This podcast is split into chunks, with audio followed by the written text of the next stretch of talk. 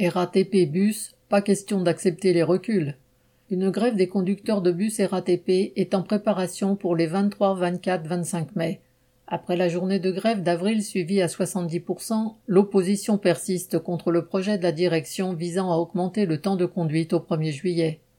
Celle-ci mène son offensive dans les médias où elle a menacé, si son projet CST n'était pas signé à 50% par les syndicats, de prendre des entre guillemets, décisions unilatérales imposant la hausse du temps de travail et la dégradation des conditions de travail avec des contreparties minimales.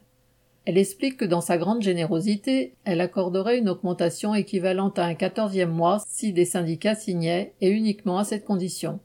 La direction fait ce chantage en espérant que la signature des syndicats faciliterait l'acceptation des travailleurs pour tout ce qui suivra ce projet, c'est-à-dire le transfert en 2025 de 19 000 d'entre eux vers 12 filiales avec de nouveaux reculs.